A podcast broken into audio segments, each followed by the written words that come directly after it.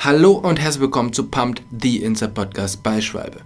Ich bin der Host Tobias Vogon und ich spreche hier mit Schwalbe-Athleten aus den verschiedenen Bereichen. Vom Downhill zum Cross Country oder vom Triathlon zum Gravel Racing.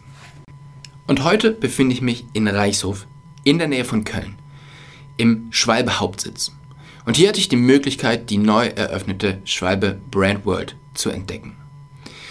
In dieser Folge spreche ich mit Philipp Jahn darüber, was sind eigentlich die Ideen hinter der Brand World, wie lange hat es gedauert, diese zu entwickeln und was sind die Ziele. Viel Spaß bei dieser Folge.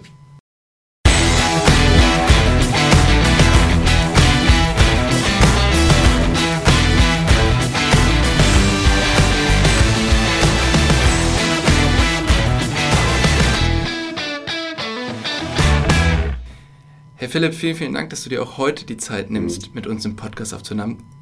Zum ersten Mal sitzen wir tatsächlich uns gegenüber hier bei euch im Office in einem kleinen Raum.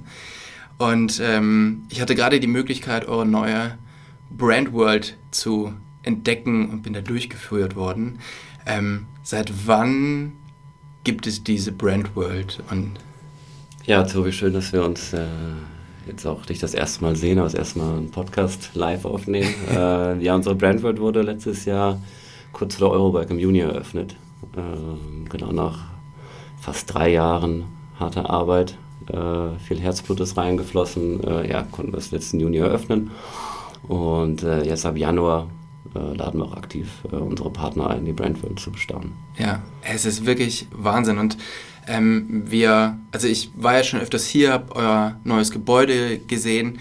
Ähm, der Standort hier in Reichshof in der Nähe von Köln ähm, ist ja wahrscheinlich den meisten Leuten vielleicht gar nicht so richtig bekannt und man weiß irgendwie, Schwalbe ist ein deutscher Hersteller ähm, und man weiß, es hat irgendwie eine, eine, ja, eine deutsche Company, die kommt irgendwo aus Deutschland.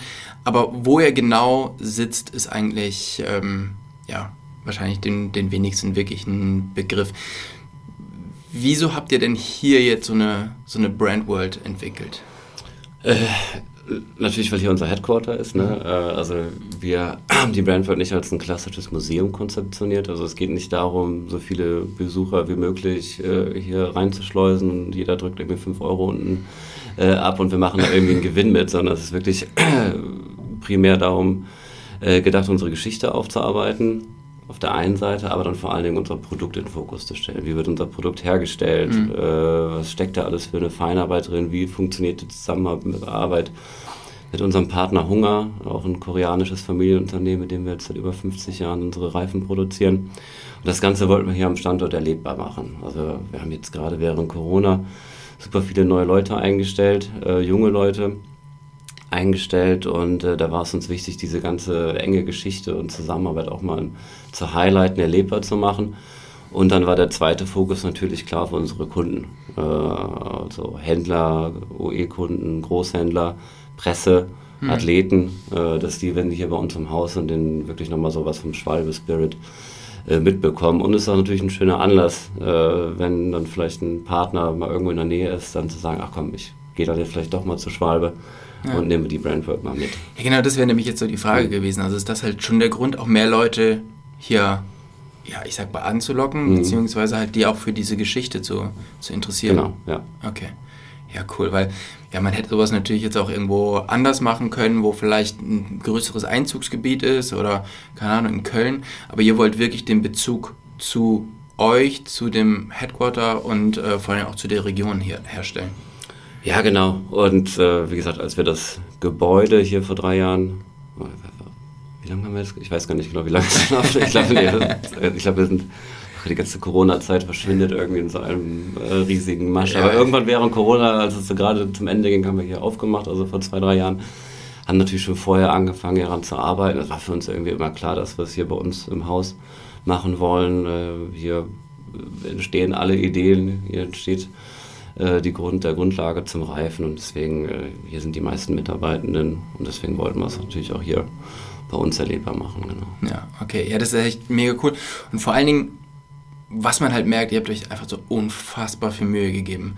Ähm, das sind dann irgendwie so Kleinigkeiten, dass zum Beispiel die Vorhänge ähm, so sind wie der Reflektorstreifen im Reifen oder ein anderer Vorhang hat die Struktur von einem Gewebe.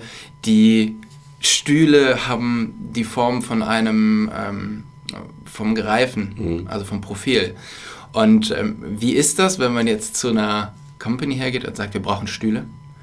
Und die müssen genauso ausschauen wie unser, äh, wie unser Profil. Denken die dann manchmal irgendwie so, boah, was ist da los? Oder? Also tatsächlich, äh, wir haben einen super Partner gehabt bei der Umsetzung, äh, die Agentur Simpel aus Köln, die uns im Prinzip von Anfang an Schritt für Schritt begleitet haben. Ähm, die haben zum Beispiel Projekte wie die Adidas Brand World in Herzogenaurach umgesetzt mhm. oder haben auch beim BMW Museum mitgearbeitet, haben äh, ja, viele tolle äh, Messen äh, und Brandworlds für andere Unternehmen schon äh, entwickelt und haben dann mit uns wirklich angefangen zu überlegen, okay, wie können wir den Reifen erlebbar machen, nicht nur durch Exponate, sondern auch, dass es ein fester Bestandteil äh, der Brandball durch Möbel, durch mhm. Vorhänge, ne? dass man halt über den Reifen wiedererkennt. Und die haben eine riesen Werkstatt auch in Köln und haben tatsächlich die Möbel selber entwickelt. Also wir mussten nicht mit irgendwelchen verrückten Zeichnungen zu einem Möbelhersteller gehen, sondern die, alles ist wirklich handgefertigt okay, krass, von Simpel äh, bei denen in der Werkstatt äh, und sind sozusagen alles ja, Einzelstücke. Hm. Jetzt ist es aber ja so, dass du es gerade angesprochen, die Adidas Brand World, ich meine, das ist ja einfach ein, also von der Größe her nicht vergleichbar mit hm. Schwalbe. Und trotzdem, ich habe mir die Brand World angeschaut, ich war jetzt hier und finde das hier einfach viel beeindruckender noch. Hm. Und ähm, also wie kommt man dann eben auf diese Idee, dass man jetzt denkt, hey, wir Reifenhersteller, wir produzieren einen, einen, schwarzen Gummireifen, mhm. der halt irgendwie ähm, sich möglichst schnell dreht, aber wir brauchen jetzt auch sowas oder wir machen jetzt auch sowas. Ja, ich glaube, wir sind alle sehr stolz auf äh, die Geschichte. Klar, irgendwie ist es vielleicht auf den ersten Blick nicht das spannendste Produkt. Man denkt, ja, das ist ein schwarzes Gummiteil, was halt an jedem Reifen irgendwie hängt, aber da steckt halt so viel ja, Geschichte, so viel Herzblut hinter. Und wir waren einfach, haben einfach selbstbewusst gesagt, wir können genug Geschichten erzählen und wie gesagt, mit dem Hintergrund, ähm, dass wir dadurch auch einfach einen Mehrwert für unsere Partner, für unsere ja, eigenen Mitarbeiter schaffen war es uns einfach wichtig, das Ganze mal ja, wirklich erlebbar zu machen. Ne? Gerade weil das so viel in Asien passiert, die ganze Rohstoffgewinnung, die ganze Produktion der Reifen. Die meisten haben einfach nicht die Chance, mal wirklich äh, sich die Produktion live anzuschauen. Das wollten wir dann einfach hier erlebbar machen. Ja. Das ist euch extrem gut gelungen. Also ich bin ich meine, ich kenne das, ich bin so seit so vielen Jahren mit euch irgendwie verbunden mhm.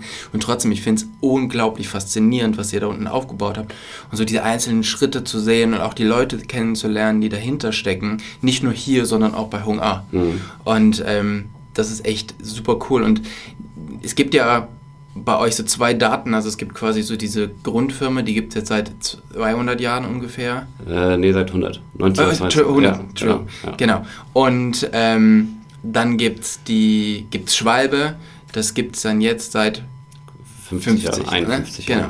ja. Und ähm, diese Geschichte, du hast das halt vorhin schon mal erwähnt, dass es halt sehr viel um Geschichte geht. Mhm. Diese Geschichte, die hier jetzt an der Wand aufgereiht ist und für jeden zu sehen, ist aber auch so ein bisschen ja, die Geschichte deiner Familie. Mhm. Ja. Und du bist ja jetzt hier nicht irgendein Angestellter, sondern du ne, bist ja familiär hier äh, ganz stark verbunden.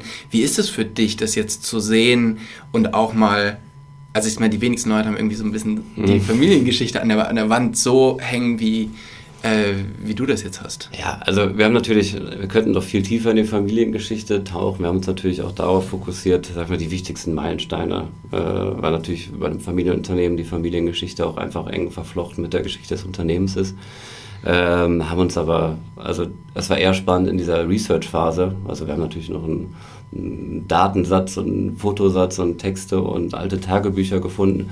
War für mich eher spannend, da mal selber, sag ich mal, in der Vergangenheit einzutauchen und da habe ich auch viele Sachen äh, gelernt, die ich so nicht, äh, so nicht kannte. Aber wie gesagt, in der Brandword haben wir uns natürlich auf die wesentlichen Sachen, also Gründung der Firma, äh, Übernahme, als mein Opa das Ganze übernommen hat und dann die ersten Kontakte in Asien gesucht hat, wie dann auch die Beziehung äh, zu der Familie Chung, der das Unternehmen Hung A gehört, ja. äh, entstanden ist. Und äh, ja, war für mich ein spannendes Eintauchen in die Vergangenheit. Aber wie gesagt, in der Brandworld geht es dann eher um die, um die äh, wichtigsten Daten. Genau.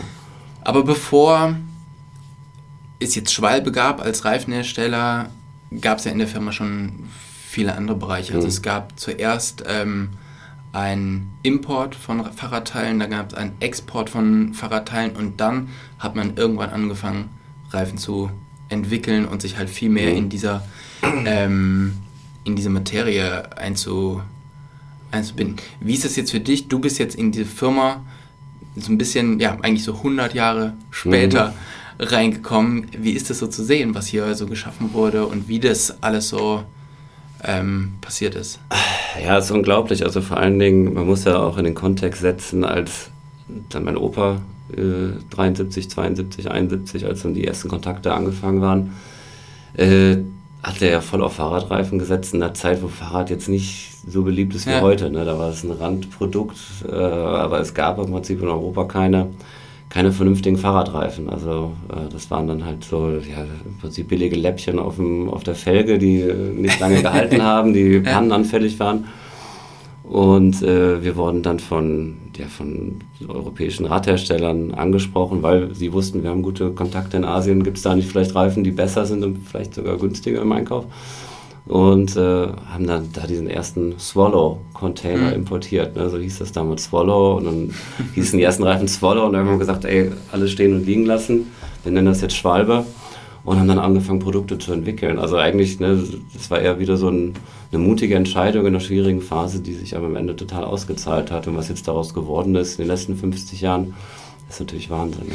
Und das, was du gerade erzählt hast, finde ich ganz spannend. Ähm, diese Kontakte, die nach Asien schon bestanden, durch den Import, durch den Export, was ihr ja. vorher gemacht habt, Wäre es ohne diese Kontakte überhaupt möglich gewesen, diese Brand oder dieses Produkt aufzubauen? Wahrscheinlich nicht. Also nicht in dem, in dem Maße. Ja, also, also der, und das ist ja auch ein wichtiger Teil der Brandword, dass wir genau erklären, was passiert eigentlich hier bei uns in Deutschland, was passiert bei den Kollegen in Asien. Äh, wir kümmern uns klar um die Produktentwicklung, ne? also die ganze technische äh, Profilzeichnung, wie werden Karkassen angelegt, wie soll der Reifen aussehen. Kümmern uns natürlich um Marketing, Vertrieb, aber die Expertise in der Produktion und vor allen Dingen auch äh, sag ich mal, die Zusammenstellung von der Gummimischung, das ist, ist komplett bei unseren asiatischen äh, Freunden. Und das funktioniert im Prinzip nur im Zusammenspiel. Also Was ich total spannend finde, ihr habt einen Raum in der Brand World, da liegen ganz viele Telefone auf dem mhm. Tisch. Und ähm, da sind viele Leute von hier, aus Reichshof gezeigt, aber auch viele Leute aus, äh, aus Asien. Mhm. Und ähm, man merkt halt irgendwie, dass dieser also das sind nicht irgendwelche Leute, sondern das ist halt ganz speziell diese Zusammenarbeit mit euch. Ja. Jetzt ist es ja so, ihr produziert nur mit Hunger A zusammen und Hunger A produziert nur mit euch. Nur für uns, ja. Genau. genau. Und ähm, ist es nicht so, dass man sich irgendwie ein bisschen abhängig macht von so einem Partner? Oder ist es eben genau das, diese Abhängigkeit, die das Produkt eben dann so hm. gut macht? Ähm, ja, also ich glaube, dadurch, dass es wirklich so ein anspruchsvolles Produkt ist äh, und dass die Entwicklung von so einem Produkt einfach so viel Teamarbeit ermöglicht, könnten wir uns gar nicht vorstellen, mit verschiedenen Partnern an verschiedenen Produkten zu arbeiten. Also wir haben wirklich so einen engen freundschaftlichen Austausch. Also man, man kennt die Kollegen auch schon seit, das sind im Prinzip dieselben Gesichter, die du hier seit 20 Jahren siehst, da auch dieselben Gesichter und äh, gerade dieses Zusammenspiel mit asiatischen Kollegen, was ja auch manchmal aufgrund von verschiedenen Sprachen, verschiedenen Kulturen manchmal ein bisschen komplizierter sein kann, als wenn du jetzt einen Kollegen in Frankreich oder in Deutschland hast, äh, ist einfach eine enge und lange Partnerschaft super wichtig. Und deswegen können wir uns gar nicht, also kann ich mir jetzt gar nicht vorstellen, mit anderen Produktionspartnern zu arbeiten. Und glaube auch nicht, dass uns das gut tut. Hm. Was ich ganz spannend finde, ist, ähm, ich war bei euch im alten Gebäude und da steht ein Löwe vor der Tür. Mhm. Und ich bin immer vorbeigegangen und habe gedacht, ja, okay, krass, ein Löwe. So, jetzt wird aber erklärt, es gibt ja zwei Löwen in eurer, ähm, mhm. in eurer äh, Company. Und zwar, es gibt einmal den Bergischen Löwen mhm. oder das äh, Wappentier von der Region hier und dann gibt es halt den asiatischen Löwen. Und relativ früh, als ihr angefangen habt mit Hong A zusammenzuarbeiten, haben die euch diesen Löwen zukommen lassen mhm. als ähm, ja, Zeichen der äh, Anerkennung. Anerkennung ja. und für eine lange mhm. Zusammenarbeit. Steht in, in Asien auch der, der bergische Löwe? Tatsächlich nicht. Aber wäre vielleicht mal ein gute, gutes Weihnachtsgeschenk, ja. ja, vielleicht äh, wäre das echt spannend. Ja. Ich finde, was man so sieht, also wenn wir mal vom Anfang des Prozesses für so einen Reifen, ähm, ja, wenn wir da mal anfangen, alles basiert natürlich auf dem, auf dem Kautschuk, auf dem Naturkautschuk, den ihr halt verwendet. Und ihr habt einen Raum, einen mit vielen Videos, wo halt wirklich gezeigt wird, wie dieser Kautschuk ähm, ja, gewonnen wird. Mhm. Und dass ihr halt da wirklich mit ganz vielen kleinen unterschiedlichen Bauern zusammenarbeitet. Wie ist das dort organisiert? Also ihr kauft nicht einfach irgendwo den Kautschuk ein, sondern es ist schon auch an euch angebunden, oder? Genau, also gerade die ganze Zusammenarbeit mit den Kleinbauern äh, ist ähm, stark mit der, also ein bisschen komplizierter zu erklären. Also wir holen natürlich das Produkt nicht direkt vom Kleinbauern, da gibt es einen mhm. Zwischenhändler äh, und mit diesen Zwischenhändlern arbeiten wir eng zusammen. Äh, und mit diesen Zwischenhändlern haben wir dann auch die, ähm, diese Kooperation mit Fair Rubber, genau, äh, wo wir dann natürlich eine, eine Prämie äh, weitergeben, die dann auch wirklich beim Kleinbauern ankommt und einfach dafür sorgt, dass die Lebensstandards erhöht sind. Ähm, aber insgesamt ist das ein super kompliziertes Netzwerk aus vielen äh, kleinen Dschungelplantagen. Äh, also ich mein Bruder, der für CSR verantwortlich ist, wird wahrscheinlich jetzt äh, sagen, das ist alles Quatsch, was ich erzähle, aber wir haben mehrere tausend Kleinbauern, die da zusammenarbeiten. Das ist ein ganz ja. kleines, kompliziertes Netz an, an, ähm, an Bauern und äh, genau, das funktioniert dann mit einem Zwischenpartner, mit dem wir enge Beziehungen haben und ähm, ich finde es halt wirklich spannend, dass, es, dass du halt wirklich siehst hier in der Brand World, ähm, was das für Leute sind, diese mhm. Bauern, wie die rausgehen, wie die auch diese Kautschukbäume anritzen genau. in so einem 30 Grad Winkel und wie es dann drei Tage dauert, bis dieser Kautschuk da rausgeflossen ist, um in so einer kleinen Schale aufgefangen mhm. zu werden. Und dieser Zwischenhändler holt dann halt einfach diesen ähm, Kautschuk ab. Was ich total spannend fand, also es läuft quasi aus dem Baum raus, ja, ja. aber wenn er es abholt, ist es halt ja schon so richtig ja, fest. Es trocknet dann und wird ja. fest, wird dann weiterverarbeitet und dann äh, wird es zum Reifen eingesetzt. Genau. Ja. Und was du gerade schon gesagt hast, war das Thema Fair Rubber e.V. Mhm. Ähm, ihr seid da Mitglied und ähm, was macht das aus, dieses Fair Rubber e.V. oder was, was bringt das? Ja, genau. Also wir, ich gerade schon gesagt habe, die meisten, also der meiste Kautschuk, der in Schwalbereifen eingesetzt wird, kommt halt wirklich von Kleinbauern. Also es gibt auch in, äh, ich glaube, Thailand ist der größte Exporteur von Kautschuk. Äh, das, sind, das sind einfach riesige Monokulturen, wo dann ne, wie eine ja, Fabrik praktisch die Kautschukbäume angereizt werden. Wir sind tatsächlich, holen den meisten Kautschuk aus Indonesien, der dann direkt bei uns in der Fabrik auch äh, ja, gewonnen wird. Und äh, der Nachteil der Kleinbauern ist halt, dass die ja einfach mit, mit Weltmarktpreisen äh, konkurrieren müssen. Mhm. Das ist total schwierig für die und deswegen sorgt der Fair Rubber e.V. dafür, dass äh, die einfach ja, mehr Geld im Prinzip pro Kilo Kautschuk äh, bekommen. Und das kann dann direkt in ja, bessere Versorgung, bessere äh, Education, was weiß ich, eingesetzt werden. Also das Geld landet wirklich direkt bei den Bauern. Das ist praktisch ein Lohnzuschuss. Ja. Und ihr seid aber somit der einzige Fahrradreifenhersteller, der bei Fairrubber... Bei Fairrubber sind wir der einzige Hersteller. Ja. Es gibt noch andere Verbände, da möchte ich jetzt mhm. auch gar nichts Negatives, Positives zu sagen, aber ja. wir haben einfach gesehen, Fairrubber ist eigentlich der Verband, mit dem man das wirklich am seriösesten machen kann und mhm. wir sind dann der einzige Reifenhersteller. Jetzt höre ich halt immer wieder, ja, ja, Schwalbe, deutsche Firma, aber die produzieren ja alles in Asien. Mhm. Und die schreiben sich ja Nachhaltigkeit so auf die Fahne und äh, trotzdem wird alles in Asien produziert. Aber warum ist es vielleicht auch gut, dass es alles in Asien produziert wird? Ja, also Nachhaltigkeit hat ja erstmal nichts damit zu tun, ob man in Asien oder Deutschland äh, produziert. Ne? Aber glaub, man, man äh, schickt ja dann schon den fertigen Reifen theoretisch nach Deutschland. Genau, aber anderes hieß es, dass man alle Rohstoffe, die in Asien gewonnen werden, das gibt ja nicht nur der Kautschuk, es ist ja die ganze Metallverarbeitung, Nylon-Karkassen, äh, da wird ja alles in Asien gewonnen. Äh, da gibt es die Industrie in Deutschland gar nicht mehr, mhm. glaube ich zumindest. Und äh, das hieß ja im Umkehrschluss, man müsste erstmal die ganzen Rohstoffe nach Deutschland schicken. Wir haben da mal eine Analyse gemacht. ich kann jetzt, ich weiß die Zahlen nicht genau im Kopf, mhm. aber wir sparen auf jeden Fall CO2-Emissionen ein, wenn wir in Asien produzieren, äh, mhm. gegenüber einer Produktion in Deutschland. Ja. Ich glaube, was halt einfach ein ganz großer Faktor ist, was wahrscheinlich die meisten Leute nicht am Schirm haben und ich muss sagen, ich auch nicht, ist das natürlich, es total toll wäre, du produzierst jetzt hier. Es würde aber gar nicht so viel bringen, weil die meisten Räder werden einfach in Asien produziert, das zusammengebaut. Also und dann würdest du ja quasi einen Rohstoff, der einfach da gewonnen wird, hier hinzuschicken. Du ja. willst es hier produzieren, du willst die Reifen wieder zurückschicken, um dann mit dem Rad wieder hier hin. Ja, und das macht ja dann einfach das überhaupt gar halt keinen Sinn. Das, was die meisten Leute, oder ich glaube, jeder, der sich ein bisschen mit der Materie auskennt, hat es auf dem Schirm, aber Taiwan ist im Prinzip das Land, wo alles gemacht wird, was hier in Europa landet. Also klar gibt es ein paar kleine Nischen oder vielleicht auch ein paar größere, die eine Assemblierung in, in Deutschland haben, aber fast alle großen Marken arbeiten mit ein paar Assemblierern in Taiwan zusammen und dann gehen da auch direkt die Reifen hin. Das ist ja. natürlich, wie du sagst, ne, macht keinen Sinn, Rohstoff hier hinzuschicken, die Reifen hier zusammenzubauen, dann zumindest die OE-Ware wieder zurück nach Taiwan oder in andere asiatische Länder zu schicken. Das sind die Wege da natürlich kürzer. Und ich glaube, man muss halt einfach wirklich unterscheiden zwischen den Reifen, die halt hier im, im Laden liegen, die natürlich bei euch ins Lager geschickt mhm. werden, von hier verteilt, aber ein sehr, sehr großer Teil geht natürlich auch einfach auf die Erstausrüsterbikes. Genau. Und für die wird es halt eben gar keinen Sinn machen, die rumzuschicken. Und das war tatsächlich, bis ich durch die Brandworld gelaufen bin und bis mir das jemand erzählt hat, mhm. hatte ich das überhaupt nicht auf dem Schirm. Ja.